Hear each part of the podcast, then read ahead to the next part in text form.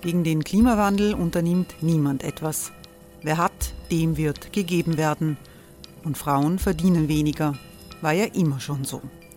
Man ärgert sich und macht weiter. Was aber, wenn nicht? Wir haben eine Idee. Die Falter Arena macht die Bühne frei für Menschen und Projekte, die das Land verändern. Mein Name ist Eva Konzett. Ich leite das Politikressort im Falter. Und am Sonntag, den 26. Mai, veranstalten wir im Wiener Stadtsaal die nächste Falter Arena. Mit dabei unter anderem der ehemalige Politiker und Neosänger Matthias Strolz, Theresa Imre von Markter, Sonja Jöchtel von Love Politics oder Kari Ochsner von Ochsner Wärmepumpen. Machen statt jammern. Wir schauen uns an, wie das funktionieren kann. Kommen auch Sie vorbei. Alle Informationen und Tickets finden Sie unter falter.at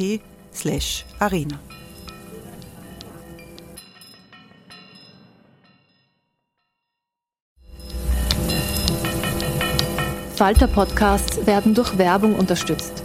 Das hilft bei der Finanzierung unseres journalistischen Angebots. Die Erderhitzung ist kein Gefühl, aber mit vielen Gefühlen verbunden. Sorgen etwa oder Angst. Eine Veranstaltung gegen diese Ohnmacht ist Tipping Time, eine Klimakonferenz der Zivilgesellschaft. Von 9.5. bis 11.5. findet Tipping Time in Kooperation von Globe Art, Solektiv und Tangente St. Pölten statt und lädt ein zu Diskurs, Diskussionen und Workshops mit namhaften Vortragenden wie Nikolai Schulz und Friederike Otto. Weitere Informationen finden Sie auf www.tangentesanktpölten.at.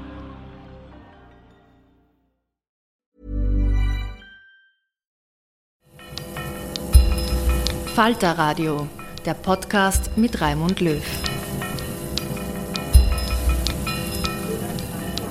Sehr herzlich willkommen, meine Damen und Herren, im Falter. In dieser Sendung geht es um die Terrornacht von Wien. Vor einem Jahr hat ein dschihadistischer Attentäter ein Blutbad angerichtet in der Wiener Innenstadt. Vier Todesopfer hat es gegeben, 22 Verletzte.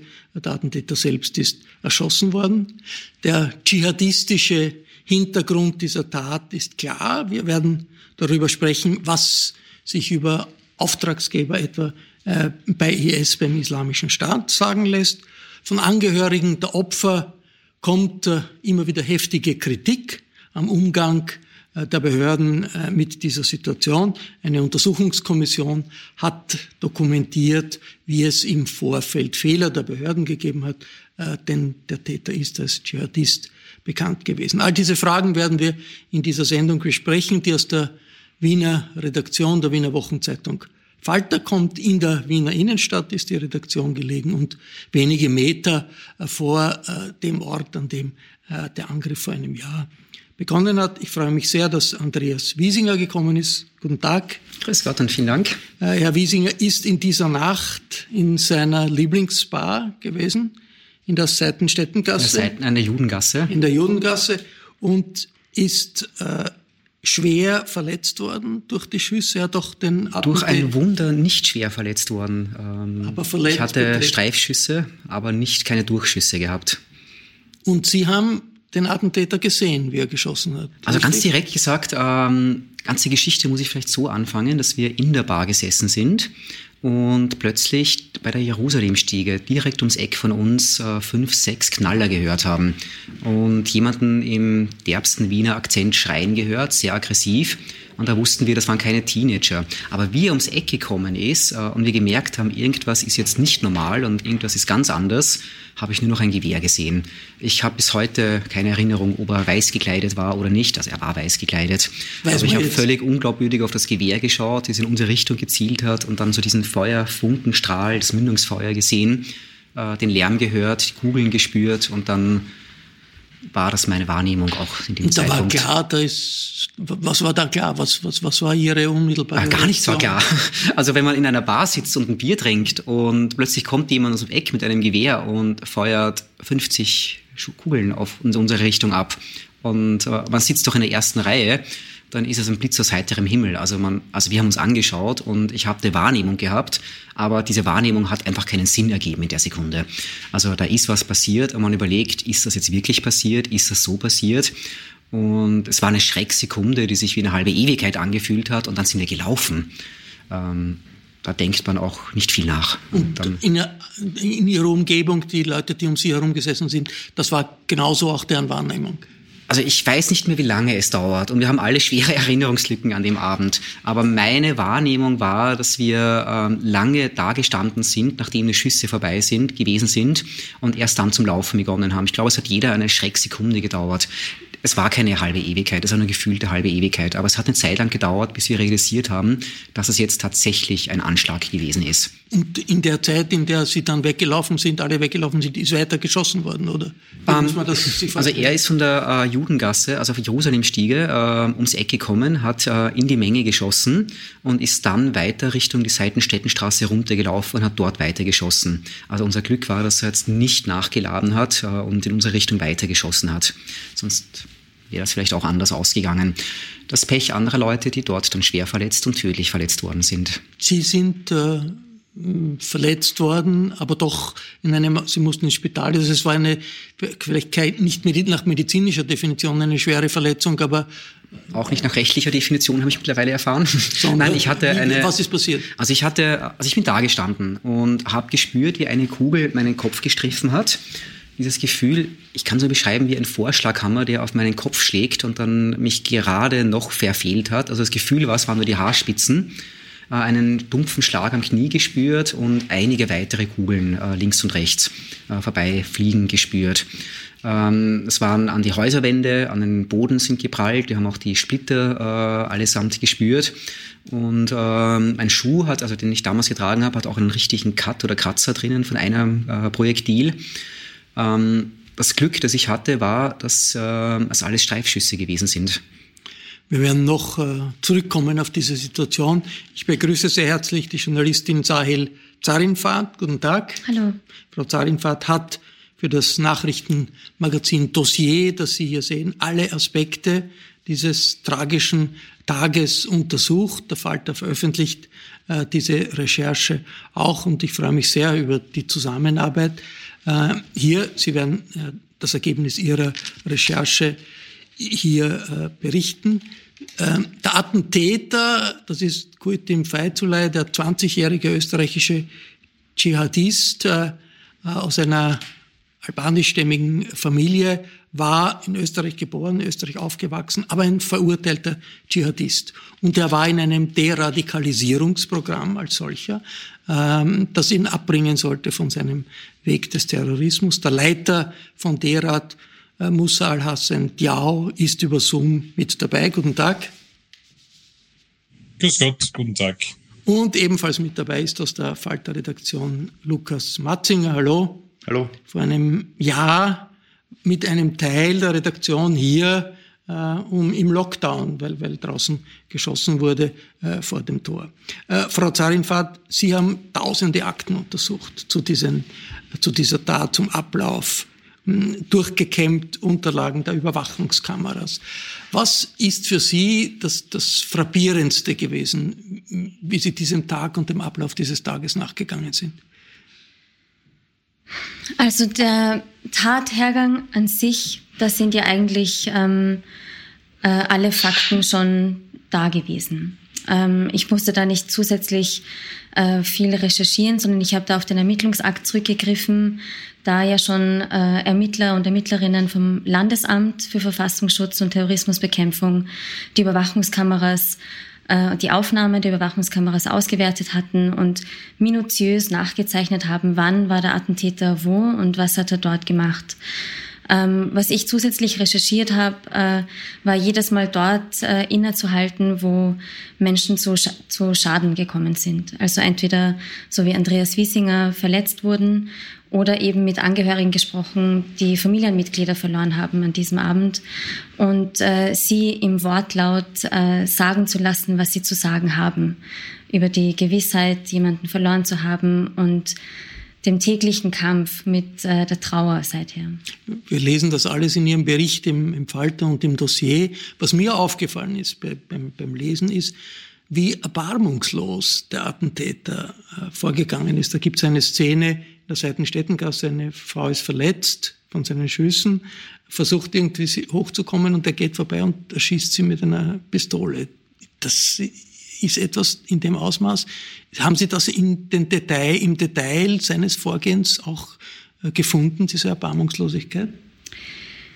Ja, klar. Also da kann man, das kann man nicht ähm, vom, ähm, das, das kann man einfach nicht ähm, wegwischen. Natürlich ist das eine grausame und äh, gewalttätige Tat. Ich glaube aber, wir dürfen jetzt hier da auch bei der ähm, Diskussion und bei dem Gespräch heute äh, nicht den Fehler machen, zu sehr auf den Täter zu fokussieren, sondern mehr über ähm, die Opfer zu sprechen, aber natürlich auch über ähm, die Angebote und Programme, die es gibt, um radikalisierte Extremisten davon abzuhalten, zu so einer Tat zu schreiten. Herr Diau, nach äh, Ihrer Kenntnis des Falles, warum hat der Täter diesen Teil der Wiener Innenstadt ausgewählt. Das ist die Synagoge dort, das ist das Bermuda-Dreieck dort. Äh, ist eine spezielle Motivation? Viele junge Leute, eben diese äh, Opfer sind ja auch junge Leute, die da irgendwie am letzten Tag vor dem Lockdown dort waren. Was ist Ihre Interpretation für die Motivation dahinter? Das ist tatsächlich nur eine Spekulation, die ich äh, anbieten kann in dem Zusammenhang. Erstens einmal, weil dort eben viel Trubel ist, weil sich dort viel tut. Das ist das eine. Das andere, was zumindest zwei Klienten gesagt haben, äh, und ich, äh, auch das bleibt eine Spekulation, sagt, naja, wahrscheinlich wollte er in die Synagoge rein. Ja. Äh, weil wir haben versucht, in den Gesprächen äh, zu fragen, wie das zusammenpasst. Also dieses äh, heldenhafte Getue und dann das Ermorden von unbewaffneten, auch Frauen, wie das zusammenhängen kann mit den Narrativen, denen sie nacheifern in ihren politischen, extremistischen Utopien vom Held, vom starken Krieger und so weiter und so fort. Und sie hat dann einer zumindest gleich am Anfang, ein zweiter auch, versucht, das Ganze eben, wie gesagt, damit zu erklären, dass er sagt, naja, die Synagoge ist ja in der Nähe. Aber wie gesagt, das bleibt nur Spekulation. Ich glaube, der Ort hat sich angeboten, weil sich dort viele Leute treffen. Ein interessantes Thema in dem Zusammenhang war auch, weil eines der Opfer war ja selber auch äh, albanisch-stämmig und äh, wir haben dann teilweise auch mit den Opfern der Fotos mit einigen äh, Klienten und Klientinnen gearbeitet und gezeigt, schaut her, das sind die Leute, die äh, äh, ermordet worden sind. Und dann sagte ebenfalls ein Klient zu uns über den albanischstämmigen, naja, über den hört man eh, der hätte dieses und jenes gemacht, das sei quasi eh nicht in Ordnung gewesen, hat versucht, das quasi moralisch zu rechtfertigen, dass der auch äh, äh, ermordet wird. Also Klienten heißt Klienten heißt in dem Zusammenhang äh, aus dem Freundeskreis, aus dem Sympathisantenkreis, äh, Dschihadisten rund, rund um genau, Leute aus der Szene. Aus dem, ja, Leute aus dem Umfeld äh, der Personen, die wegen des Terrorismusparagraphen angeklagt oder verurteilt sind, in Urhaft sitzen, in Strafhaft sitzen oder per Weisung äh, bei uns sind. Genau. Herr Wiesinger, Sie wollten zur Frage des Ziels und der Auswahl dieser, dieser Gegend was sagen? Ich habe eine andere Theorie und die erscheint mir schlüssig. Ich glaube, er hat einfach dort zugeschlagen, die Gegend, die er gekannt hat.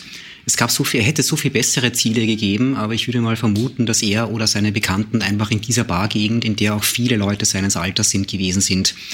Ich glaube, er hat einfach dort zugeschlagen, was er gewusst hat, wo was los ist. Das war hier, äh, Lukas Matzinger, in der unmittelbaren Umgebung der Falter-Redaktion. Und die Redaktion hat damals äh, gearbeitet hier, war hier und hat was genau mitbekommen von den Vorgängen direkt vor der Tür. Ja, das war natürlich eine entsetzliche Nacht, die ich nicht vergessen werde. Es war Montagabend, es war ein normaler Redaktionsschlusstag bis dahin. Wir hatten das Heft fast fertig, haben beschlossen, noch äh, Zigaretten zu brauchen ähm, wollten Zigaretten holen gehen und dann sagen uns zwei Menschen auf der Straße, da schießt jemand mit einer Kalaschnikow. Und ich habe das natürlich nicht ernst genommen. Ähm, das ist als Wiener ist man diese Situation einfach nicht gewohnt. Das ist, hat es nicht gegeben in meiner Fantasie. Ähm, und dann wollte ich mir das anschauen gehen. Ich habe gedacht, irgendwie, keine Ahnung, eine spektakuläre Hochzeit oder was auch immer. Ähm, wollte dann runtergehen zum Schwedenplatz und dann habe ich aber tatsächlich ähm, schießende Polizisten gesehen und von der anderen Seite ein Mündungsfeuer. Bin dann schnell hier. Das war der Attentäter, der das zurückgeschossen hat. Das waren seine letzten Augenblicke de facto. Das war. Bin dann hier rauf und dann haben wir uns mehr oder weniger oben verschanzt im, im letzten Winkel, der uns eingefallen ist, ähm, und hatten schon Angst, weil man weiß ja nicht, keine Ahnung, was denen einfällt. Es hat schon Anschläge auf Redaktionen gegeben, das hat schon irgendwie ähm, in unseren Gedanken eine Rolle gespielt. Dann haben wir recht schnell erfahren, es sei ein Anschlag auf die Synagoge im Laufen. Und dann hat es eben ziemlich lang geheißen, es gibt mehr als einen Täter, eher so Richtung fünf, sechs Täter.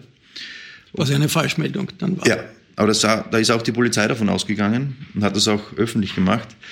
Und ja, dann sind wir oben gesessen, die ganze Nacht de facto, ähm, und haben nicht gewusst, wann wir raus dürfen, haben nicht gewusst, ob da noch Täter in der Innenstadt unterwegs sind und haben dann die Nacht gehabt, um einen Bericht darüber zu schreiben, was wir da erlebt haben. Was das journalistisch heißt, darüber sprechen wir dann auch noch. Ich möchte, es stimmt schon, was Sie sagt, also man soll sozusagen nicht ganz sich auf den Attentäter konzentrieren, aber doch, da sind ja Fragen da. Und, und ich wollte den Herrn Diao fragen, der hat ja einen, eine äh, Attrappe gehabt eines Sprengstoffgürtels. Das heißt, er ist eigentlich davon ausgegangen, dass man ihn irgendwann äh, erschießt. Oder was kann das für einen anderen Sinn gehabt haben? Ja, also grundsätzlich. Es war ein Selbstmordattentäter offenbar, in irgendeiner, ja. Weise. Er wollte das nicht über, äh, überleben. Ja, also grundsätzlich vielleicht ganz kurz zum Hintergrund. Also er kommt aus einem bestimmten Wiener Gemeindebezirk, wo es eine radikalisierte Szene gibt. Viele sind Klienten, viele sind vorbestraft, viele sitzen jetzt im Gefängnis.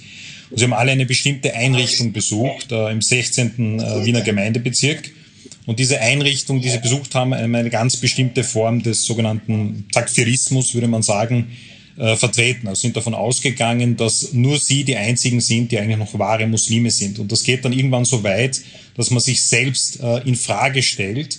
Und das führt bei manchen dieser Klienten, die aus diesem Bereich kommen, dazu, äh, dass sie mit ihrem Leben abschließen wollen, dass sie lebensmüde werden, weil sie das Gefühl haben, äh, sie kommen äh, nicht damit zurecht. Und wir haben einen Klienten auch aus diesem Umfeld, der hat versucht, die Polizei anzugreifen und dann von ihnen erschossen zu werden. Der ist damals verurteilt worden, ist derzeit auf Bewährung. Und aus diesem Umfeld ist er auch gekommen. Also es war ganz klar, also diese Person hat nicht geplant, das zu überleben diese Szene, die Sie äh, beobachten, die Leute, mit denen Sie sprechen, nur damit wir uns orientieren können, wie groß ist die ungefähr in Wien? Das sind, ist ja nicht groß, das sind ein paar Dutzend Leute. Oder wie würden Sie das quantifizieren? Nein, es, es sind schon mehr. Also es sind äh, äh drei verschiedene Strömungen, kann man grob gesagt äh, äh, festhalten, die aus dem Bereich des politischen Salafismus kommen äh, die extremistische äh, Ideen äh, vertreten und auch Gewalt äh, rechtfertigen. Es sind schon, sage ich mal, 300. Wir haben derzeit, also nachgezählt, jetzt vor kurzem für einen äh, Journalisten 118 Klienten. Das sind aber konkret die, die tatsächlich auch wegen äh, Terrorismus angeklagt oder schon verurteilt worden sind. Es gibt noch mehr, um ein konkretes Beispiel zu nennen. Es gibt einen äh, Verurteilten, äh, dessen Bewährung ist schon ausgelaufen. Äh, der hat eine kleine Gruppe um sich geschart. Äh, er ist derzeit geduldet, also er ist äh, kein österreichischer Staatsbürger, ist aber nicht abgeschoben worden, wie viele andere teilweise. Und der ist so extrem in seinem Gedankengut, dass er zum Beispiel einen der bekanntesten Prediger, der 20 Jahre Haft bekommen hat, zum Nichtmuslim erklärt hat und verlangt hat von den Angehörigen, das ebenfalls zu tun. Jetzt können Sie sich vorstellen, es gibt so kleine Kreise, kleine Zirkel von Personen in Wien und anderswo, äh, die Ideen vertreten und auch Gewalt äh, rechtfertigen. Bekannt sind sie meistens den Landesämtern für Verfassungsschutz. Es braucht natürlich auch äh, rechtliche Voraussetzungen, dagegen vorzugehen. Ja. Viele sind äh, ursprünglich Tschetschenen oder kommen aus dem Balkan. Also es sind äh, viele Personen un unter diesen Dschihadisten, die selbst aus Kriegserfahrung herkommen, oder ist das falsch? Burrow's furniture is built for the way you live. From ensuring easy assembly and disassembly to honoring highly requested new colors for their award-winning seating, they always have their customers in mind. Their modular seating is made out of durable materials to last and grow with you. And with Burrow, you always get fast, free shipping. Get up to 60% off during Burrow's Memorial Day sale at burrow.com slash ACAST. That's burrow.com slash ACAST. burrow.com slash ACAST. Ja, Sie waren jetzt kurz weg, aber sind äh, Personen, die aus diesem Umfeld kommen, aus diesem Raum kommen, Kaukasus und so weiter, ja, habe ich Sie da richtig? Ja, also sozusagen mit Kriegserfahrung, äh, so, familiärer Kriegserfahrung, also Tschetschen, also mit äh, die tschetschenische Community, sagt man mir, ist äh, unter, besonders äh, äh, gefährdet äh, durch Dschihadismus. Ja, also die, die, die erste Welle, seitdem der IS aufgekommen war, ist, ist tatsächlich so. Rund 50 Prozent hatten irgendwie Hintergrund russische Föderation, meistens aus dem Kaukasusgebiet oder aus äh, Georgien, aus dem Pankisi-Tal. Auch den, den ich jetzt geschildert habe, der würde aus diesem Bereich tatsächlich kommen. Viele sind abgeschoben worden, haben teilweise auch noch Kontakt mit uns, sind derzeit in äh, Tschetschenien beziehungsweise in einem anderen Gebiet der russischen Föderation, das stimmt. Aber wir haben sehr viele Leute aus sehr unterschiedlichen Hintergründen, die durchaus auch aus dem bürgerlichen Mittelstand kommen, dort wo die Eltern äh, äh, geschäftsbetreibende äh, Personen sind, also aus dem bürgerlichen Mittelstand kommen. Wir haben Leute, die akademisch gebildet sind, Leute, die es nicht sind. Also das, äh, die, die Personen sind wirklich sehr divers, was ihr äh, äh, kulturelles von mir aus oder auch ihr soziales Umfeld, auch äh, was den Bildungshintergrund äh, betrifft. Die Personen aus dem 23. Bezirk sind querbeet gemischt. Es ist auch sehr gut recherchiert worden von den Journalisten. Die haben sich alle gegenseitig beeinflusst, sind dort sozialisiert worden in, in diesem äh, Bezirk und äh, keiner von denen hat einen tschetschenischen Hintergrund zum Beispiel. Ja, also das hat sich einfach so ergeben aus der äh, äh Wohnumgebung sozusagen. Herr Wiesinger, Sie wollen dazu jetzt was sagen und dann möchte ich von Ihnen wissen, wie kommt man da raus aus so einem Schock? Aber, aber bitte. Sie haben eine Sache gesagt, die ich jetzt äh, also nicht verstehe. Äh, was heißt sich selbst in Frage gestellt?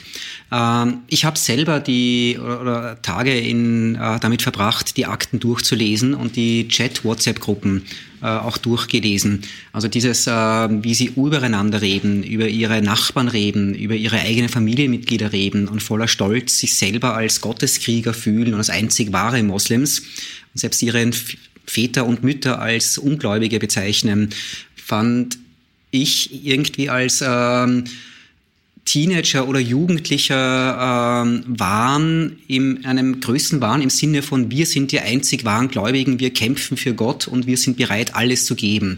Aber dieses Infragestellen konnte ich überhaupt nicht irgendwie selber jetzt identifizieren und ich verstehe jetzt ja nicht ganz, was Sie meinen. Ich finde das einen interessanten Ansatz. Sorry, wenn ich jetzt mal das Thema jetzt ja, ein bisschen sprenge, ja, aber was, was meinen Sie damit? Ähm, oder wie ist das ja, gemeint? Genau. Es waren für mich jetzt nicht Leute, die sich selber umbringen wollten, es waren Leute, die für eine höhere Sache, so irregeleitet wie die natürlich ist, aber für eine höhere Sache ähm, alles geben Anhänger, wollten. nicht, das früher immer gegeben hat, so ähnlich. Ja. Es gibt einen Bereich, also wie gesagt, in dem, äh, in der geschlossenen, in dem geschlossenen Gebetsraum im 16. Bezirk, das ist eine besondere Gruppe der Takfiris, die den anderen das Muslimsein absprechen, sprich Takfir machen. Und dieser Takfirismus führt irgendwann dazu, dass sie nicht nur den anderen das Muslimsein absprechen, sondern auch selbst bezweifeln, noch wahre Muslime zu sein. So hat sich zum Beispiel konkret dieser Attentäter darüber gewundert, dass seine Gebete nicht direkt erhört wurden. Also eine naive Vorstellung war, wenn er betet, ein Bittgebet spricht, dann müsste das erfüllt werden. Und er hat dann im Laufe der Gespräche mit unseren Kollegen angefangen, daran zu zweifeln, dass er überhaupt noch ein aufrichtiger Muslim ist. Und diese Glaubenszweifel haben wir bei anderen Klienten auch, äh, die dann eben versucht haben, Suicide bei Cops zu machen. Also diese Szene ist gemischt. Sie haben einerseits IS-Anhänger, sie haben äh, Anhänger des äh, Takfirismus, also der Takfiri-Bewegung, die wiederum dem IS abgesprochen haben, dass sie äh, aufrichtige Muslime sind. Wir haben Leute, die Al-Qaida-Anhänger waren. Also diese drei Strömungen haben wir aus diesem Bereich. Das betrifft jetzt nicht unbedingt die, die eingesperrt sind.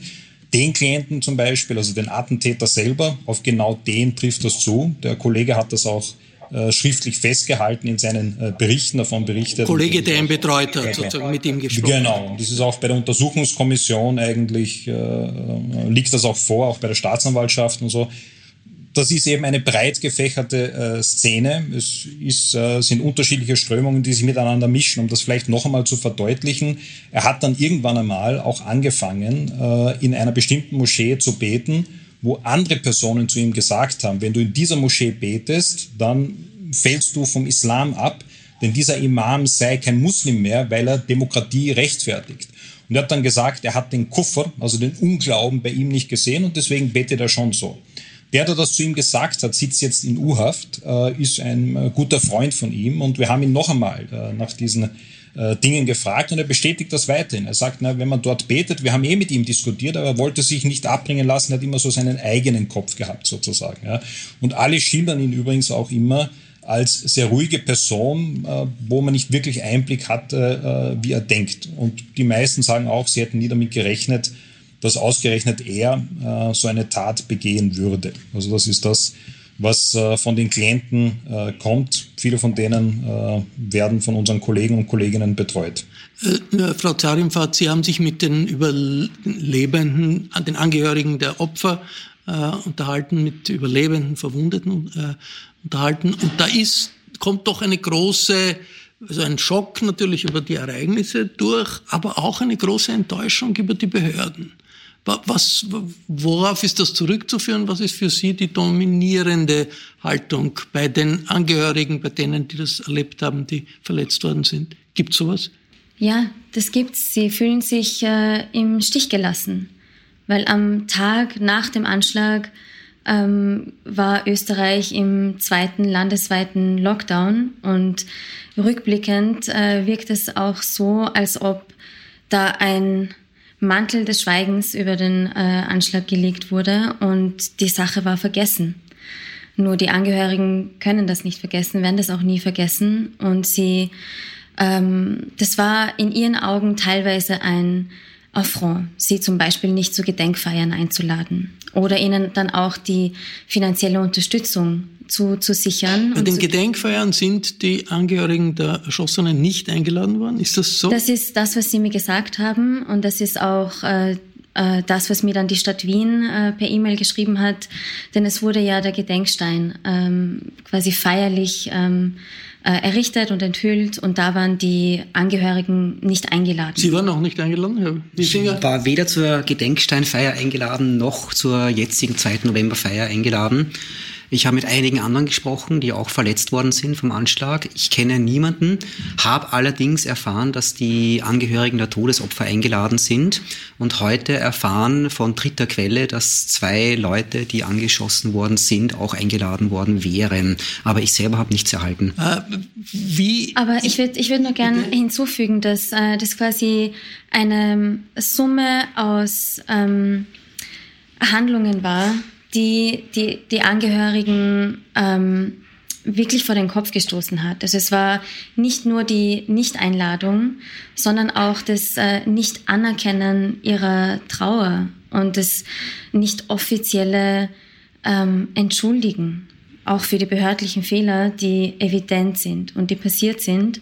Ähm, und das sagen sie immer wieder im Gespräch, ähm, das wiederholen sie immer wieder, ähm, wie äh, fassungslos sie das auch macht und ohnmächtig in ihrer Trauer zurücklässt, dass sie nicht anerkannt werden. Wie ist das möglich, Lukas Matzinger, dass man einen Gedenkstein eröffnet und dann die äh, Angehörigen der Opfer, derer man gedenkt, nicht einlädt? Bürokratische äh, Ignoranz oder es ist schwer verständlich. Also bei dieser konkreten Sache argumentiert die Stadt Wien so, dass sie sagt, sie hat aus datenschutzrechtlichen Gründen keinen Zugriff auf die Adressen der Hinterbliebenen und konnte die deswegen nicht einladen. Die darf diese Adressen nicht einfach so abfragen. Ähm, ist insofern vielleicht ein bisschen ein Scheinargument, weil der Herr Bundespräsident es offenbar doch konnte. Der hat äh, Briefe geschickt an die Hinterbliebenen und seine Trauer ausgedrückt. Also der hat offenbar diese Datenschutzregel gebrochen. Und was das Finanzielle anbelangt, da haben wir ja gehört, wenige Tage nach dem Anschlag von beiden Regierungsparteien, es wird sehr schnell, sehr unkomplizierte Hilfe geben für die, die da zu Schaden gekommen sind. Ähm, wirklich passiert ist es bis heute nicht. Also die haben bis heute nicht, ein paar tausend Euro haben sie alle bekommen, so für nach dem Verbrechensopferschutzgesetz ähm, die, die, die, die Menschen dort verloren haben. Aber darüber hinaus, das, was damals versprochen wurde, die haben, noch, haben sie noch immer nicht überwiesen bekommen. Der Herr Wiesinger schüttelt den Kopf. Also die 2000 Euro wurden einer Handvoll Leute meines Wissens gegeben, die schwer verletzt worden sind, aber es muss dann eine rechtlich definierte schwere Körperverletzung sein. Äh, neben einer Kugel zu stehen oder neben jemandem zu stehen, der angeschossen worden ist, zählt nicht dazu. Und äh, von dem, was angedeutet wurde, sind auch Streifschüsse gelten nicht als schwere Körperverletzung. Und deswegen gibt es keine äh, äh, Entschädigung und keine 2000 Euro Schadens. Äh, das ist eigentlich eine unverständliche Kleinlichkeit da hier, äh, der Politik eine Erklärung, Frau Zarimpfad, die Sie bei Ihren Recherchen, Sie haben mit den Behörden die Frage gestellt, was ist da die Antwort, die Sie bekommen? Ich glaube, äh, das wurde, nachdem auch relativ rasch klar war, dass behördliche Versäumnisse und Fehler im äh, Vorfeld des Anschlags passiert sind, ähm, glaube ich, war die Haltung, wenn wir jetzt äh, einen Schritt auf die Angehörigen, auf die Opfer zugehen, dann wirkt das wie ein Schuldeingeständnis. Und äh, ich glaube, das war eine Art Denkfehler in dieser Sache, weil ähm, das sagen mir dann auch die Angehörigen, dass eine Entschuldigung, eine Umarmung, ein, die Hilfe zur, ähm, also die Bereitschaft zur Hilfe Wunder bewirkt hätte und dass die Wut auf die Behörden ihrerseits dann nicht so groß wäre, ähm, wie sie heute ist. Es ist also viel zu tun, es wäre viel zu tun noch. Äh, es ist auch noch viel zu diskutieren, Herr. Hier ich muss mich an dieser Stelle von den äh, Zuseherinnen und Zuseher von W24 äh, verabschieden. Dort ist die Sendezeit zu Ende. Aber wir diskutieren weiter noch ganz wesentliche Fragen im Falter Podcast und auch auf YouTube. Äh, wenn Sie weiter unsere Diskussion verfolgen wollen, können Sie das tun über äh, die Podcast-Seite oder über das Falter TV auf YouTube. Zu den Verfehlungen der Behörden gehört ja auch in der Vorbereitung, dass offenbar der Attentäter ja bekannt war, äh, in Haft war, freigelassen wurde und äh, Munition in äh, Tschechien kaufen wollte, die tschechischen Behörden haben, äh, Slowakei kaufen wollte, die slowakischen Behörden haben die hiesigen Behörden informiert, aber passiert ist nichts. Warum, äh, Lukas Matzinger, wir haben ja doch ein BVD, wir haben äh, Überwachungstätigkeiten. Warum? Ist das eine Überforderung der Behörden? Ist das die Langsamkeit der Behörden? Ist das, dass man so ein Warnsignal nicht sieht? Wobei man dazu auch sagen muss, auch Geheimdienste in anderen Ländern, wo es Attentate ja. gegeben hat, haben oft irgendetwas übersehen. Also in Frankreich, in Großbritannien, auch, auch in Deutschland Warnsignale. Äh, in dem konkreten Fall, was macht man da als das Hauptproblem aus? Also zwei Wochen vor dem Anschlag spätestens haben die österreichischen Behörden, verschiedene Stellen in österreichischen Behörden gewusst, dass ein schon verurteilter, ähm, ja, jemand, der zum IS reisen wollte, verurteilt wurde, rausgekommen ist aus dem Gefängnis, ähm, irgendwie da hier ein kleines Dschihadistentreffen in Wien veranstaltet hat, hier herumgegangen ist und dann am Tag nach der Abreise der ausländischen Kollegen in die Slowakei fahren wollte, um Munition für ein Sturmgewehr zu kaufen. Das haben die slowakischen Behörden den österreichischen gemeldet. Das war wenigstens zwei Wochen vor dem Anschlag bekannt. Warum das nicht zu irgendwelchen Handlungen geführt hat, liegt einerseits daran, dass, das, äh, dass der Verfassungsschutz damals wahrscheinlich einfach insgesamt sehr schlecht aufgestellt war. Ähm, und dann, das sagt ja der, der Verfassungsschützer selbst in einem internen Bericht, dass sie durch die äh, Vorbereitung der Razzia gegen die Muslimbruderschaft die ja mittlerweile auch sehr umstritten ist, die hätte zufällig genau am Tag nach dem Attentat stattfinden sollen. Und in der Vorbereitung dieser Razzia, das hat sie so ausgelastet, dass sie diesen anderen Fall mehr oder weniger äh, liegen gelassen haben.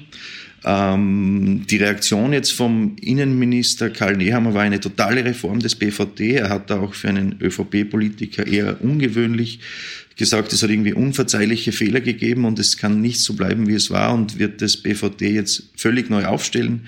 Wir werden zweimal so viele Beamte bekommen.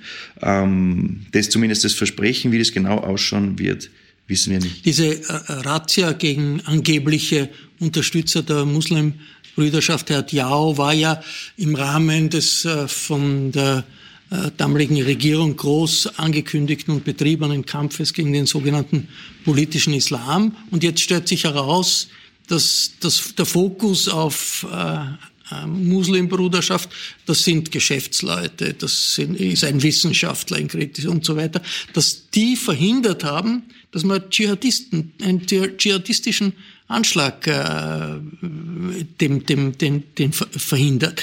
Ist da, ich meine, wie gefährlich ist das, wenn man sozusagen auch für die äh, Sicherheitsbehörden oder auch in der Politik nicht genügend unterscheidet zwischen Dschihadisten, die bereit sind, Gewalttaten auszuüben auf der einen Seite und Leute, die vielleicht sympathisieren mit den Muslimbrüdern in Ägypten, die eine politische Organisation sind, die halt zum großen Teil jetzt im Gefängnis sitzt, aber die einmal einen frei gewählten Präsidenten gestellt hat. Ja, einerseits äh ich bin natürlich nicht von der Polizei, aber tatsächlich ist es so, dass natürlich die äh, Staatsanwaltschaft in Graz äh, äh, hinter diesen Ermittlungen steht und das Landesamt für Verfassungsschutz in der Steiermark und auch das Landesamt für Verfassungsschutz in Wien einerseits äh, gegen die Muslimbruderschaft oder die angenommenen Mitglieder der Muslimbruderschaft. Äh, und natürlich kann jetzt die Behörde nicht ein Feld sozusagen vernachlässigen und nur noch sich auf eins konzentrieren oder auf das andere konzentrieren. Die ermitteln in verschiedene Richtungen alles, was irgendwie mit staatsfeindlichen Verbindungen zu tun hat. Und das muss letztendlich die Staatsanwaltschaft in der Steiermark äh, entscheiden, welche Wichtigkeit es hat, gegen den äh, legalistischen Islamismus, wie er von Ihnen bezeichnet wird, vorzugehen. In anderen Ländern, äh, wie in Deutschland, ist es, sind es die äh, Landesämter für Verfassungsschutz als Geheimdienste, als Inlandsgeheimdienste, die in ihren Berichten auch ständig über dieses Phänomen auch sprechen. Also es ist quasi äh, ein Phänomen, das genauso unter Beobachtung steht. Aber natürlich ist es schon so, also da möchte ich dann zumindest das Landesamt für Verfassungsschutz in Wien äh, doch verteidigen. Also die haben sehr stark ihren Fokus auf den Dschihadismus. Das Phänomen ist übrigens nicht neu. Das gibt es seit drei Jahrzehnten mindestens. Äh, äh, und äh, man hat auch verschiedene Personen, das erleben wir durch das neue Polizeisicherheitsgesetz, das es auch den ermöglicht, einen Austausch äh, zwischen Polizeibehörde und auch anderen möglich zu machen durch Fallkonferenzen dass äh, äh, sehr genau hingeschaut wird. Um ein Beispiel zu bringen, Personen, äh, denen man strafrechtlich nichts nachweisen kann, äh, können äh, polizeilich dazu verpflichtet werden, äh, dass sie die Polizei präventiv gesehen aufsuchen. Auch in der Vergangenheit äh, hat es Gefährderansprachen gegeben. Das heißt, man hat mit Personen, denen man tatsächlich strafrechtlich nichts anhaben kann, die sind auf freien Fuß, hat man ihnen trotzdem klar gemacht, also wir beobachten euch. Hier in dem Fall natürlich äh, bei dem äh, äh, Mörder vom äh, 2. November ist es so gewesen, er ist ja beobachtet worden auch, weil es ein Amtshilfeansuchen gegeben hat aus dem Ausland, weil Leute aus der Schweiz und aus Deutschland nach Wien gereist sind. Es gibt ja auch die Fotoaufnahmen davon. Sie sind ja auch mit dem Auto verfolgt worden, musste teilweise abgebrochen werden. Äh, ich würde äh, sagen, wenn irgendjemandem klar gewesen wäre von der Sicherheitsbehörde, dass da ein Anschlag geplant wird, ganz konkret, selbstverständlich hätte man eingeschritten. Interessant wäre, das ist ja auch gut recherchiert worden, wie die Kommunikationswege von ausländischer Sicherheitsbehörde hin zum zum Beispiel Bundesamt für Verfassungsschutz hin zu den Landesämtern des Verfassungsschutzes funktioniert haben. Ich kann auch ein anderes Beispiel nehmen. Einer aus dem Umfeld des Attentäters, aus dem gleichen Gemeindewohnbezirk, war ebenfalls verurteilt. Der hat mit einer Schreckschusspistole in die Luft geschossen. Deswegen ist ihm die Bewährungsstrafe widerrufen worden. Der musste ein Jahr äh, ins Gefängnis. Ja, also äh, da hat anscheinend irgendwas mit der Kommunikation nicht funktioniert, sonst hätte der Versuch, Munition zu kaufen, selbstverständlich dazu geführt, äh, dass äh, seine Bewährungsstrafe widerrufen wird. Aber wir werden sehen, was da noch rauskommt. Äh, ich habe jetzt von, von Expertinnen und Experten in dem Bereich immer wieder gehört, dass IS eine internationale europäische Struktur aufgebaut hat und dass man nach all dem, was man weiß, äh, davon ausgehen muss, da gibt es irgendjemand äh, von IS, von, von, der dschihadistischen Organisation Islamischer Staat, der dem äh, Attentäter gesagt hat, mach den, mach den Anschlag, ein Go-Ahead gegeben hat und der hat ja auch eine Videoaufnahme gemacht, wo er sich dazu bekennt. Also das ist offenbar eine doch von irgendwie langer Hand vorbereitete Aktion äh, gewesen. Frau Zarimfahrt, wie ist ihr äh, sozusagen aus den Akten, was, zu welchen Schlüssen sind Sie gekommen? Ich frage dann gleich natürlich auch den Experten dazu. Genau, also mich haben äh, abseits der ähm, Berichte der Hinterbliebenen auch interessiert, wer waren denn jetzt eigentlich die Kontaktpersonen vom Attentäter und wie ist er an die Waffe gelangt und wer hat ihm dabei geholfen? Wer hat von der Tat gewusst oder diese ermöglicht oder erleichtert?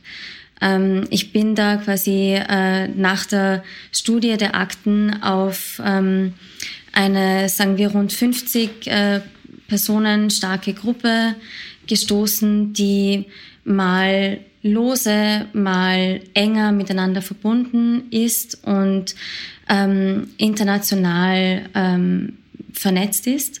Ich bin da ein bisschen vorsichtig mit den Begrifflichkeiten, weil man da schnell ähm, Sachen übertreibt und die Sache vielleicht auch größer macht, als sie ist. Was wir jedenfalls sagen können oder was man dann sieht, wenn man diese Kontakte analysiert und visualisiert, ist, dass diese, ich nenne es jetzt mal dschihadistisch äh, ideologisierte Struktur ähm, dezentral und lose miteinander verbunden ist und sie hauptsächlich online kommunizieren, außer sie wohnen in derselben Stadt wie beim Wien-Attentäter und ähm, seinen Kontakten, die ja eigentlich aus seinem unmittelbaren Umfeld kommen. Mit manchen ist er aufgewachsen als Nachbarskinder oder mit äh, anderen ist er in die Schule gegangen. Ähm, Dritter wiederum hat er beim Sport kennengelernt. Also das sind quasi ähm, Freundschaften, die, wenn man jetzt aber mit der journalistischen Brille äh, draufschaut, ähm, einer äh, radikalisierten Gruppe angehören und äh, gewisse Orte in Wien aufsuchen, die dem Verfassungsschutz seit Jahren im Zusammenhang mit der salafistischen Szene bekannt sind. Also das ist jetzt nicht einfach nur ein Freundeskreis, sondern ein ähm, gefährlich radikalisierter Kontakt, den er pflegt zu den anderen. Herr Diau, gehen Sie davon aus, dass da in der Kommandostruktur von IS, soweit es die noch gibt, IS ist ja militärisch geschlagen, ist ja hat ja dieses Gebiet, kontrolliert das nicht mehr in Syrien, ist aber noch da. Also wir hören aus Afghanistan ganz schreckliche Attentate, die von IS gemacht werden. Also ist nicht verschwunden. Muss man davon ausgehen, der Attentäter hat aufgrund eines Einsatzbefehls oder so von jemandem in der Kommandostruktur des IS zugeschlagen in Wien? Das Gefährliche bei diesen Gruppen ist nicht, äh, dass es eine Kommandostruktur gibt, ein Pyramidensystem, wo man einfach die Leute entfernt und dann ist die Kommandostruktur zerschlagen, dann sind sie zerstört, sondern es ist die Ideologie, die frei herumschwirrt im Internet, online, aber natürlich auch offline weitergegeben wird. Und auf Grundlage dieser Ideologie wird gehandelt. Wer sich ein bisschen mit den ideologischen Schriften des IS auseinandersetzt, findet auch die Anleitungen dazu. Das ist das Überzeugungsfundament, so könnt ihr vorgehen, handelt ganz einfach bekennt euch dazu. Ja?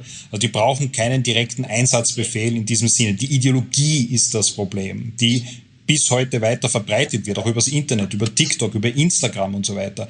Alle unsere, neu, unsere neuen Klienten, die wir haben, haben vieles über Instagram, Telegram, Chatgruppen und so weiter weitergegeben, beziehungsweise kennen sich persönlich. Ja. Äh, das ist eins der Probleme. Eins wollte ich noch kurz sagen zu, dem, äh, äh, zu der Waffe, zu dem Waffenkauf und Munitionskauf. Es gibt noch immer eine Person, die letztendlich die Waffe tatsächlich ihm verkauft hat, ja, vermittelt worden über andere Personen, die noch immer auf freien Fuß ist. Also der, von dem die Waffe eigentlich kommt, ist bis heute auf freien Fuß, ist auch recherchiert und auch kolportiert worden. Weiß man, wer das ist? Äh, einer aus einem äh, EU-Mitgliedsland. Also der Standard hat unter anderem davon äh, äh, berichtet. Der ist bis heute, es ist überrascht mich, es überrascht auch übrigens die Personen, mit denen wir sprechen, die teilweise in U-Haft sitzen und sagen, wieso ist der eigentlich noch auf freien Fuß? Ja? Ähm, das nur so nebenbei äh, äh, bemerkt. Äh, interessant bei ihm war, dass er ursprünglich versucht hat mit gefälschten Papieren, weil man hat ihn den Reisepass entzogen, mit gefälschten Papieren, die er über Kontakte im Gefängnis aus Italien sich holen wollte. Es gab auch eine Anzahlung, dass auch jemand verurteilt worden, deswegen der das vermittelt hat. Er wollte eigentlich wieder aus Österreich ausreisen, höchstwahrscheinlich zu einem Freund in die Türkei. Das war davor. Und dazwischen hat sich dann äh, offensichtlich äh, alles andere äh, ergeben. Ja. Was ich da noch ergänzen möchte zu diesem Waffenüberbringer, da haben die erste Staatsanwältin und der Leiter der Ermittlungsgruppe 2. November vor einer Woche eine Pressekonferenz gegeben. Da wurden sie auch genau das gefragt. Warum ist der slowenische Staatsbürger, der dem äh, späteren Attentäter die Waffe gebracht hat und eine Kuvert entgegengenommen hat, noch auf freiem Fuß. Und sie hat es so begründet, dass laut den Erkenntnissen der Staatsanwaltschaft absolut nichts dafür spricht, dass derjenige wusste, dass der äh, Wiener Attentäter irgendetwas dergleichen damit vorhat. Der macht es offenbar so ein bisschen äh, ja, halb gewerblich, so im, im, im illegalen Bereich, verschifft er Waffen überall hin und der hatte offenbar keinerlei, der war ein Lieferant und hatte keinerlei Kenntnis darüber, dass der irgend so etwas geplant hat und deswegen gibt es keine rechtliche Grundlage, ihn festzusetzen. Das ist jetzt nur, ich wollte das nur ergänzen, so, das ist die Begründung der, der Staatsanwaltschaft. Oh, das tut weh. Äh, ich möchte doch äh, noch ein bisschen bei dem Thema bleiben. Noch eine Frage an den Herrn Diau. Weil äh, Sie haben ja, Ihre Organisation hat ja den Attentäter betreut nach der Freilassung aus dem Gefängnis, nachdem er verurteilt worden war, nachdem er versucht hat, zuerst nach Syrien äh, zu gehen und haben worin hat so eine Betreuung, worin besteht so eine Betreuung, dass man sich das vorstellen kann? Also da wird dann, gibt's fixe Termine mit dem Bewährungshelfer und der diskutiert dann über die Ideologie oder was ist genau äh, der Ablauf eines solchen Deradikalisierungsprogramms und haben Sie, Sie haben sicherlich intern sich überlegt, warum hat das nicht funktioniert in dem Fall. Also grundsätzlich ist es so, es gibt meistens ein breites Betreuungsnetzwerk. Sie haben es gehört, äh, Sie haben es selber gesagt. Einerseits ist es die Bewährungshilfe, äh, die sich äh, um den kümmert. In anderen Fällen kommt noch die Psychotherapie zum Beispiel dabei. Andere Fälle haben zusätzlich noch ein Jobcoaching. Das ist meistens sehr breit aufgestellt. Unser Programm ist ein pädagogisches. Uh, unser Ziel ist es, zumindest in der Zeit, wo die Bewährung vom Gericht uh, verhängt ist und auch diese Maßnahme verhängt wurde, bei manchen wird sie ja auch gar nicht verhängt oder nachträglich dann nochmal angeregt, uh, die Personen von dieser Ideologie zu entfernen. Also quasi den Prozess der Radikalisierung rückgängig zu machen. Grundsätzlich gilt, äh, der Prozess ist nicht festlegbar. Es gibt zwar Programme, die behaupten, wenn man zum Beispiel acht Doppelstunden mit einer Person spricht, dann bekommt ein Deradikalisierungszertifikat. Wir halten das für Humbug, denn jeder Fall ist äh, anders und man kann bei jedem Einzelfall eben nicht vorhinein festlegen, wann der Prozess der Deradikalisierung äh, tatsächlich stattgefunden hat oder wenigstens der Distanzierung. Bei ihm war ganz klar, und das gilt für viele andere Klienten, auch für Klienten, die inzwischen aus dem Programm entlassen worden sind, weil einfach die drei Jahre Bewährung vorbei sind, dass sie weiterhin äh, radikalisiert sind. Wir haben dann am Ende nur die Möglichkeit, über Berichte, die wir nämlich dem Gericht legen müssen und auch in einem Abschlussbericht darauf hinzuweisen, dass wir noch immer ein großes Gefahrenpotenzial darin sehen. Andererseits gibt es die Zusammenarbeit mit dem Landesamt für Verfassungsschutz äh, in Wien, wo man dann eben präventiv noch darauf zugehen kann. Was wir nicht können, ist äh, jemanden beobachten äh, und was leider nicht passiert, in manchen Fällen schon, dass jemand uns ankündigt, dass er eine Straftat tut. Gab es in der Vergangenheit aber tatsächlich auch. Also es sind auch Straftaten in der Vergangenheit verhindert worden, weil Klienten uns anvertraut haben, dass bestimmte Gruppen aus ihrem Umfeld bestimmte Pläne haben. Dazu gehörten auch der Überfall auf Waffenläden und Angriffe auf die Polizei zum Beispiel oder auch ähnliche Attentate, die geplant waren. Ja. Äh, funktioniert hat's nicht, weil die Deradikalisierung war bei ihm nicht abgeschlossen, aber nicht nur bei ihm nicht, auch aus seinem Umfeld, aus dem Bezirk, aus dem er kommt, sind einige Personen die bis heute äh, radikalisiert sind. Und äh, das wird auch weitergegeben. Wir haben neue Generationen von Personen, äh, die jetzt als äh, neu dazugekommen sind. Personen, die innerhalb von wenigen Monaten radikalisiert werden, Personen, die erst vor einem Jahr zum Beispiel den Islam angenommen haben. Wir haben eine Person. Also Konvertiten sozusagen konvertiert. Ja, er hat über einen Kampfsportverein hat er eine Person kennengelernt, wieder aus dem Kaukasus-Umfeld, hat sich dann über Instagram versucht zu informieren und ist sofort wieder bei den extremistischen Kreisen gelandet, weil das irgendwie hip ist. Wir sehen dann eben auch in der Umfeldrecherche äh, die Instagram-Accounts und können halt recht schnell sehen, also welche Literatur die konsumieren, die natürlich in eine bestimmte äh, Richtung gehen. Aber die Staatsanwaltschaft, aber auch die Ermittlungsbehörden äh, kennen sich da sehr gut aus und ermitteln da auch. Und tatsächlich werden Leute bestraft, die wären vor sechs, sieben Jahren deswegen nicht bestraft worden. Man hätte das vielleicht als Torheit abgetan oder als blödes Reden, aber jetzt weiß man, nein, man muss auch dagegen vorgehen, selbst wenn es nur eine Chatgruppe ist. Ja. Eine Auseinandersetzung, die nicht äh, so schnell zu Ende sein wird, die überall läuft in Europa, nicht nur in Europa, auch in der, in der islamischen Welt natürlich. Kommen wir wieder zurück zur Situation jetzt ein Jahr nach äh, den Anschlagen. Ein Trauma für die Beteiligten, ein bisschen auch ein Trauma fürs ganze Land. Herr Wiesinger, Sie selbst, wie gehen Sie äh, mit dem Trauma von damals um? Wie sind Sie damit umgegangen in diesen zwölf Monaten? Ähm, grundsätzlich, also mehrere Aspekte oder mehrere Punkte. Das erste ist, ähm, der Attentäter hatte neun Minuten meines Lebens bekommen, die hat er sich genommen. Er hatte dann noch den Rest des Abends und Rest des Tages äh, meine vollste Aufmerksamkeit gehabt. Aber darüber hinaus möchte ich ihm nichts geben. Äh, ich möchte nicht den Rest meines Lebens in diesen neun Minuten verbringen. Mein Leben geht weiter. Ich bin noch da. Ich habe viele neue Sachen erlebt.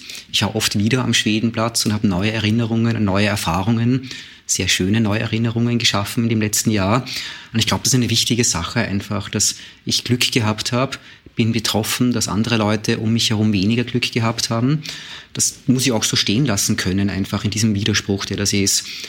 Eine andere Sache, ähm, was ich mir, das ist jetzt mein höchstpersönlicher Zugang auch. Ähm, was ich mir gedacht habe, ist, wenn ich jetzt diese Geschichte, die ich erlebt habe, jemanden erzählen würde, der aus einer Bürgerkriegsgegend kommt oder geflüchtet ist aus einer äh, Kriegsgegend, dann würde der mir auf die Schulter fassen, lächeln und sagen, jo, ist mal letztes Monat dreimal passiert. Und damit bin ich nicht alleine mit der Erfahrung. Mir ist das Furchtbares passiert, uns ist etwas Furchtbares passiert. Aber wir haben jetzt nicht das Anrecht, es ist zumindest mein persönlicher Zugang, also ich möchte es keinem anderen Menschen sagen, der muss das jetzt auch so sehen, aber mir persönlich hat dieser Gedanke sehr stark geholfen, hat viel geholfen, zu sagen, mir ist was Furchtbares passiert, vielen anderen Menschen in der Geschichte der, der Menschheit ist es Ähnliches passiert. Auch die haben es geschafft, weiterzuleben. Das Leben geht weiter und ähm, man muss einfach das Beste daraus machen. Darf ich noch eine Frage im Nachhinein noch an, an Derald stellen? Äh, das ist eine Sache, die mich persönlich auch immer sehr interessiert hat. Ähm, ähm, ihr habt oder Sie haben äh, oder der Betreuer hatte den körperliche Veränderung vom Attentäter mitbekommen. Ich habe mir das Bild zeigen lassen bei meiner Polizeizeugenaussage, wie er bei seinem Türkei-Besuch oder nach seinem Türkei-Besuch verhaftet worden ist. Und da war er weder auftrainiert, noch hatte er Bart, noch hatte er lange Haare. Er war ein kleines Würstel, um es mal mit Florian Klenk zu sagen. Ähm, war er. Ein Jahr später lange Haare, Vollbart und auftrainiert. Also ich nehme an, dass die Muskeln jetzt nicht über Nacht gekommen sind und auch die Haare jetzt nicht so schnell gewachsen sind. Also ihr habt ja die körperliche Veränderung gesehen und auch die im Bericht die ähm, Empfehlung oder den Bericht geschrieben, dass die Deradikalisierung nicht stattgefunden hat. Ganz im Gegenteil sogar. Was ist danach passiert? Wahrscheinlich nichts, vermute ich einmal, aber trotzdem die Frage gestellt. Ähm, und gab es Änderungen und werden diese Berichte heute anders äh, wahrgenommen oder anders, äh, also gibt es heute andere Strukturen, als es damals gab? Und was fehlt da eigentlich? Das ist eine Frage, die mich persönlich einfach jetzt wirklich äh, interessiert. Bitte, ja. Ja, sehr gute Frage. Kann ich Ihnen genau sagen, was da bis jetzt zumindest äh, passiert ist. Auch sehr frustrierend für uns. Ja, diese Veränderungen haben wir wahrgenommen. Vielleicht haben Sie teilweise auch äh, gehört dass äh, Leute darüber gespottet haben, dass man dem Aufmerksamkeit äh, geschenkt hat. Aber tatsächlich sind diese Veränderungen szenetypisch und für uns ist das etwas Wichtiges gewesen.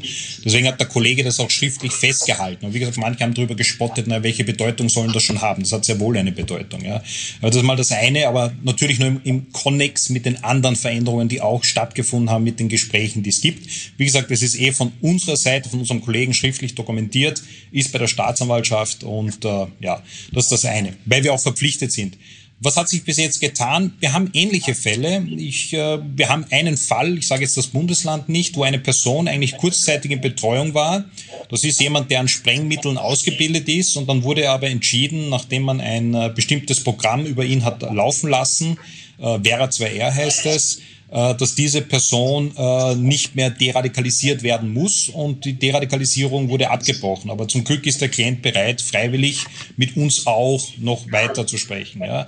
Was hat sich getan? Aus unserer Sicht noch nicht äh, sehr viel. Es ist teilweise auch so, dass wir äh, wirklich äh, hinweisen, also unsere Kollegen in einem 20-seitigen Schreiben zum Beispiel, diese Person ist wirklich problematisch, Hilfe und so weiter. Und das Gleiche hat es auch in der Vergangenheit schon gegeben, bevor es den Anschlag gegeben hat, dass wir hingewiesen haben auf Personen, die gefährlich sind, die entlassen worden sind. Wir haben versucht, über verschiedene Stellen was zu machen. Das ist natürlich auch immer ein juristisches Problem. Und bei manchen hat sich es relativ rasch bestätigt, weil die sofort nachher dann straffällig geworden sind, auch äh, mit äh, dem Einsatz von, von Waffen. Das hätte auch tödlich ausgehen können. Äh, da gibt es einige Geschichten. Ich kann aber jetzt hier nicht aus den Nähkästchen plaudern, aber Sie können uns mal im Büro besuchen. Da können wir, uns, äh, können wir Ihnen im Vertrauen einige Fälle anonymisiert äh, schildern. Sie können auch einmal mit Leuten, die deradikalisiert worden sind, also die sich gelöst haben aus dieser Ideologie, auch sprechen. Und das sind auch nicht wenige. Das sind nicht wenige, die, die sich gelöst das haben. Das sind zum Glück nicht wenige, aber es sind halt äh, Geschichten, wo das teilweise drei, vier, fünf Jahre gedauert hat. Das sind Leute, die sich auch dem IS nicht nur äh, per Chatgruppe angeschlossen haben, sondern tatsächlich runtergefahren sind und zurückgekehrt sind äh, oder auf den Weg zumindestens waren. Aber es gibt, so ist es eben, äh, auch Fälle, äh, die äh, nicht abgeschlossen sind. Und ich sage, es laufen auch jetzt in Österreich einige Personen herum, die brandgefährlich sind. Einen habe ich vorher äh, äh, geschildert. Da bin ich überrascht, dass da quasi nichts passiert. Ja. Noch zurück zur Frage Traumaüberwindung, Frau Zarimfahrt. Wie äh, ist Ihr Eindruck bei den Personen, die verletzt worden sind, den Angehörigen der Opfer, wie langsam geht das vor sich, was, ich meine, es sind Schicksalsschläge, furchtbare Schicksalsschläge, treffen äh, Familien, treffen Personen. Ähm, das ist ganz unterschiedlich, was, wie man damit umgeht. Was ist Ihre Erfahrung? Gibt es da Gemeinsamkeiten in der Art, wie das Trauma dieses 2. November bearbeitet wird?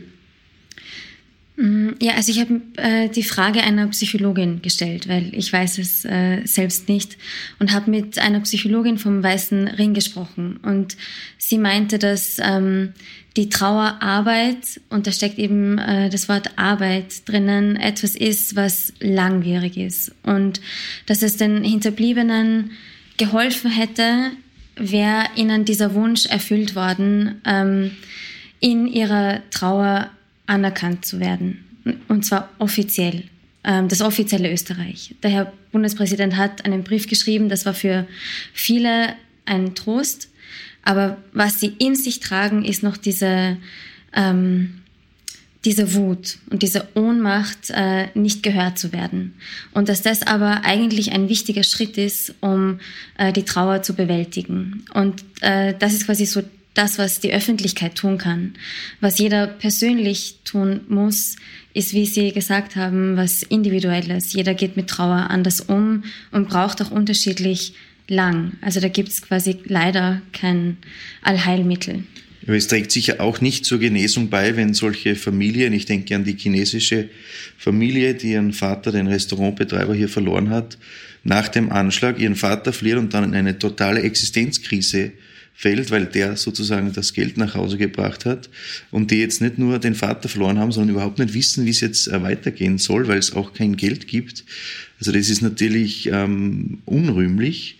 Und ich erlaube mir nur eine Bemerkung, weil du ähm, vorhin angesprochen hast, ein Trauma für das ganze Land.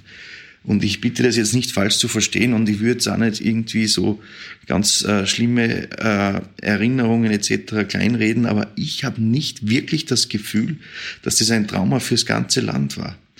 Ich habe am Anfang, nachdem das passiert ist, habe ich mir gedacht, okay, das wird jetzt alles für immer verändern, unsere Sicherheitspolitik, unser ganzes, unser Terrorismusprävention, unser überhaupt unser Lebensgefühl. Ähm, das hat dann sicher auch damit zu tun, dass dann die Covid-Krise so schlimm gekommen ist. Im November 2020 waren wir unter den verheerendsten Ländern der Welt ähm, in der Covid-Krise. Aber ich habe nicht das Gefühl, dass dann das im vergangenen Jahr seither so ein großes Thema noch war. Jetzt im, zum Jahrestag wieder spricht jeder darüber. Aber ich habe nicht das, wie gesagt, dass das so tief in den, in den Österreichern jetzt äh, sich eingegraben hat, ist nicht mein Gefühl. Herr Wiesinger? Vielleicht zwei Sachen. Das eine ist, ähm, also ich glaube grundsätzlich, dass das Leben weitergeht und was Schlimmes passiert, dass es für die Leute, die jetzt nicht betroffen sind, natürlich das Leben weitergeht. Also ich würde von niemandem erwarten, dass er jetzt ein Jahr später immer noch tief betroffen ist. Ich gehe sogar einen Schritt weiter und sage, wenn das so wäre und die Leute Angst hätten, nicht mehr in den ersten Bezirk zu gehen, dann hätte er ja gewonnen. Mhm. Also gut, dass es das nicht ist. Was ich persönlich, ähm, es gab zwei Zeichen, die ich sehr schön gefunden habe und auch emotional sehr schön gefunden habe. Das eine äh, großes Lob an den Herrn Bundespräsidenten. Der Brief hat mir emotional sehr viel bedeutet. Und die zweite Sache, die mir emotional sehr viel bedeutet hat, waren die Kerzen, die aufgestellt worden sind, wo die Stadt äh, ihre Anteilnahme und ihre Betroffenheit gezeigt hat. Also Wien hat eine Betroffenheit gezeigt, die zumindest Teile der Regierung äh, nicht imstande waren zu zeigen. Mhm. Die Enttäuschung empfinde ich natürlich genauso und alle, mit denen ich gesprochen habe, empfinden es genau, wie du das gesagt hast. Aber ich finde auch da, Darf ich wütend sein? Natürlich darf ich wütend sein. Ich finde, ich soll sogar auch wütend sein, weil manches Mal ist Wut angebracht. Aber gleichzeitig möchte ich auch so sagen, es gab auch die Anteilnahme, es gab die Betroffenheit und es gab die Trauer in der Stadt. Und äh, das Kerzenmeer war ein Zeichen der Trauer. Ein anderer Aspekt auch noch, der mir immer wieder aufgefallen ist, wenn ich andere Überlebende getroffen habe. Es ist eine nonverbale Kommunikation. Wir lächeln uns an, wir nicken uns zu, aber wenn wir reden, reden wir nie über den Terroranschlag. Es ist auch kein Platz dabei. Ähm, unser Leben geht weiter und wir müssen sozusagen auch wirklich weitermachen. Und das ist etwas, was jedem Einzelnen betrifft. Also ich würde wirklich davor warnen, zu sehr im Moment zu bleiben.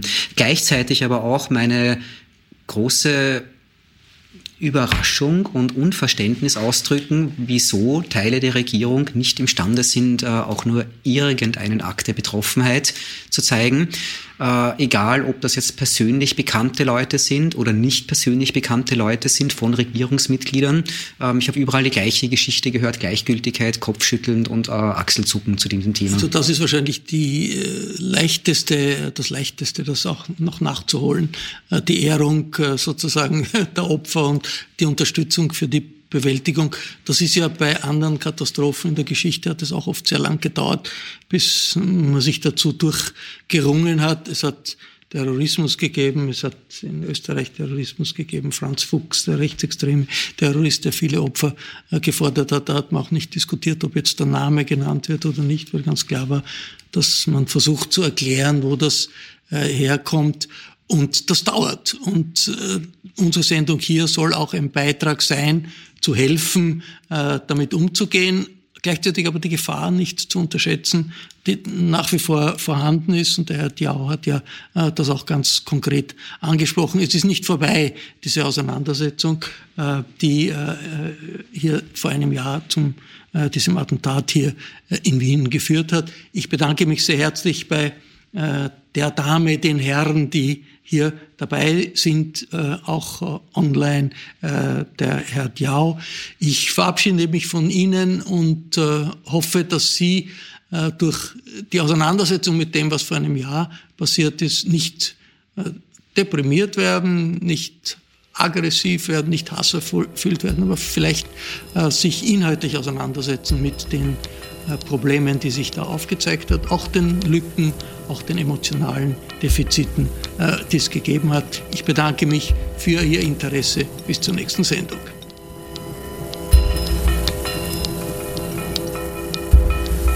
Sie hörten das Falterradio, den Podcast mit Raimund Löw.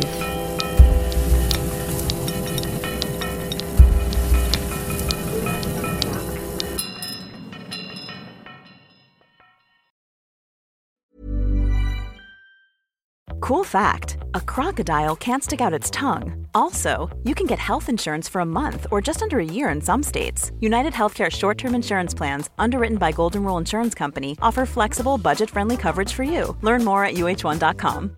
Imagine the softest sheets you've ever felt. Now imagine them getting even softer over time. That's what you'll feel with Bowl and Branch's organic cotton sheets. In a recent customer survey, 96% replied that Bowl and Branch sheets get softer with every wash. Start getting your best night's sleep in these sheets that get softer and softer for years to come. Try their sheets with a 30-night guarantee. Plus, get 15% off your first order at bowlandbranch.com. Code BUTTERY. Exclusions apply. See site for details.